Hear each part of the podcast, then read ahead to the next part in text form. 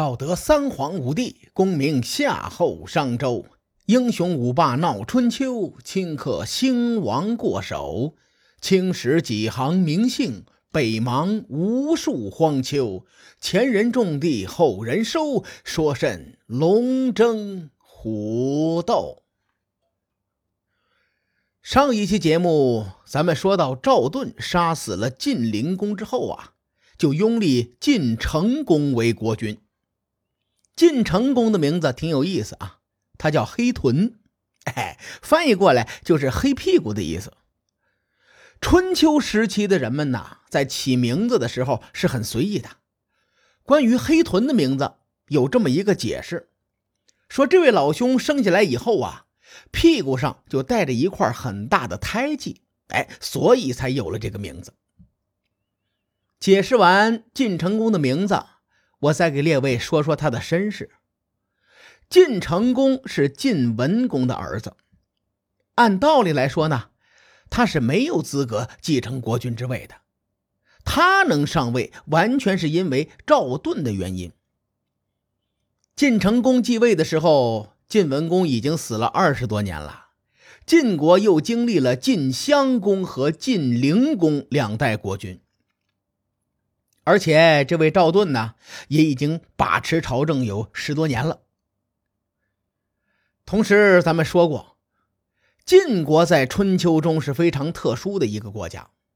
当年晋献公将公族子弟杀的是七零八落，导致晋国几乎没有公族大夫。所谓的公族大夫呢，就是与国君同姓的子弟们担任大夫的官职，所以叫做公族大夫。晋成公继位之后，他在晋国几乎是举目无亲呐，没有人能帮助他。基于以上的现状，晋成公为了巩固自己的地位，做出了一项改革。我认为这项改革对晋国的影响意义非常深远。晋成公改革的核心是用利益捆绑的方式，将晋国内的大夫与自己绑在一起。他将晋国的部分土地呀，就分给了晋国的六亲十一族的嫡长子，并且让这群嫡长子做官。如此一来呢，这群人的身份就相当于其他国家的公族大夫一样。唯一不同的地方，就是这些人与国君不是一个姓氏。从晋成公开始，晋国又有了类似公族大夫的利益集团的存在。除此之外呢，晋成公也安排这些公族大夫们的余子和庶子做官。这个嫡子和庶子咱们耳熟啊，这个余子的身份呢，我要解释一下。在那个年代里呀，一个男人的正房妻子一共生下四个孩子，老大叫做嫡子，老二、老三、老四都叫余子。相对应的啊，妾室生下的孩子叫庶子。晋成公通过这项改革呀，提升了晋国亲士们的地位。晋国的群臣呢，自然也会拥护晋成公。从长远来看，晋国的卿大夫阶层更加的固化。但从这一刻开始啊，晋国分裂的命运似乎已经注定了。关于这件事儿。我还有一个观点，我觉得这项改革的背后有赵盾的影子。为什么呢？晋文公在设置六亲制度的时候，这些担任中军将、中军佐等等官职的人是不能世袭的。到了晋襄公的末期，重组六亲，当时呢，随着老一代的大夫凋零，这些大夫后代的地位并不牢固。晋襄公就差点让侍卫的儿子士古成为中军将。到了晋灵公的后期，晋灵公两次暗杀赵盾。列位，咱们想一想啊，如果当时赵盾真的被杀了，赵氏一族在晋国会面临怎样的结局啊？大伙差不多都能猜出个十之八九。咱们说过，赵盾这个人呢，城府极深。啊，地位也是位极人臣多年，从他的利益角度出发，这老哥肯定想让赵氏一族在晋国长盛不衰。所以呢，他可能想让赵氏一族啊成为其他诸侯国的那种世袭的公族大夫。这是他的想法。史书在这里记载说，赵盾向晋成公请求，他想让自己的弟弟赵括做公族大夫。赵盾说：“赵括是军机氏的爱子，而军机氏是晋文公的女儿，也是大王你的姐姐。如果没有军机氏，那臣下我和戎狄蛮夷有什么区别呢？”我曾经提到过赵氏一族啊，在这儿呢，我再复述一下。当年晋文公在敌国流亡的时候，遇到了一对敌国的姐妹花，还记得吗？晋文公和赵崔呢，一人一个分了。赵崔与姐姐舒奎生下的儿子就是赵盾。再到了后来，晋文公将自己的女儿嫁给了赵崔，名为赵姬。赵姬生下的儿子就是赵括。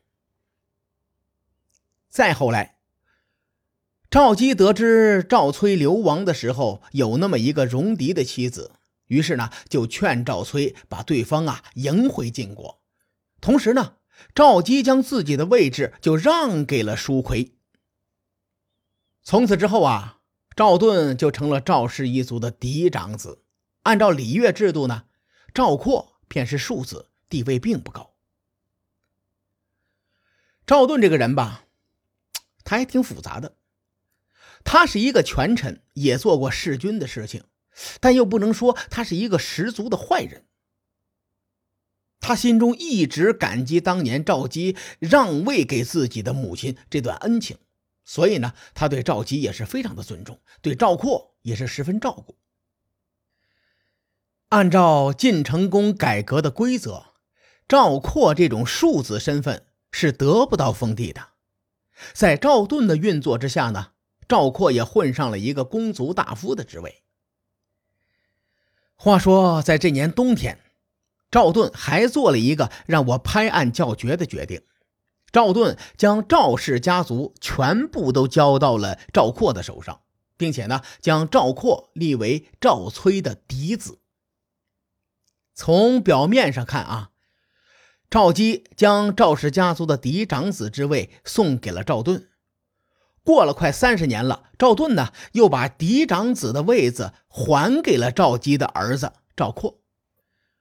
我承认啊，这个过程很有温度，但是温度之下，其实赵盾另有一番权谋。在这儿呢，我强调两点事实：第一。赵盾位极人臣，在晋国只手遮天。第二，晋灵公在今年两次刺杀赵盾，结果呢被赵盾反杀，赵盾的头上也被扣上了弑君者的帽子，对吧？列位，历史上的权臣呐，大多数都没有好下场。如果这个权臣顶着弑君者的帽子，那十有八九这个人以及他的家族最后都得凉凉。可是赵盾呢，将赵氏一族交到了赵括的手上，这是一种切割。权臣赵盾将自己与赵氏家族进行了一次切割。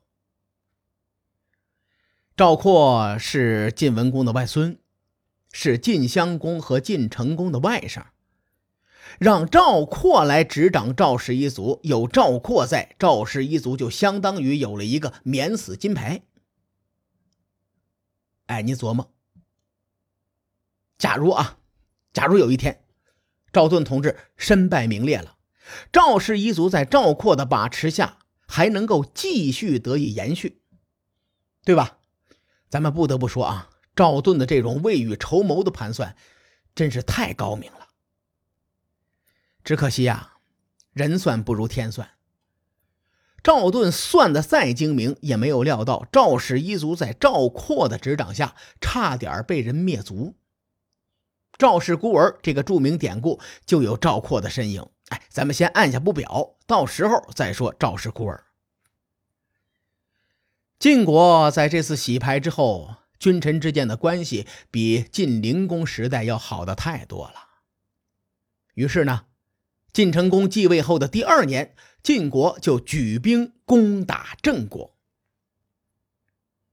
此前，晋国先后三次伐郑，都是无功而返。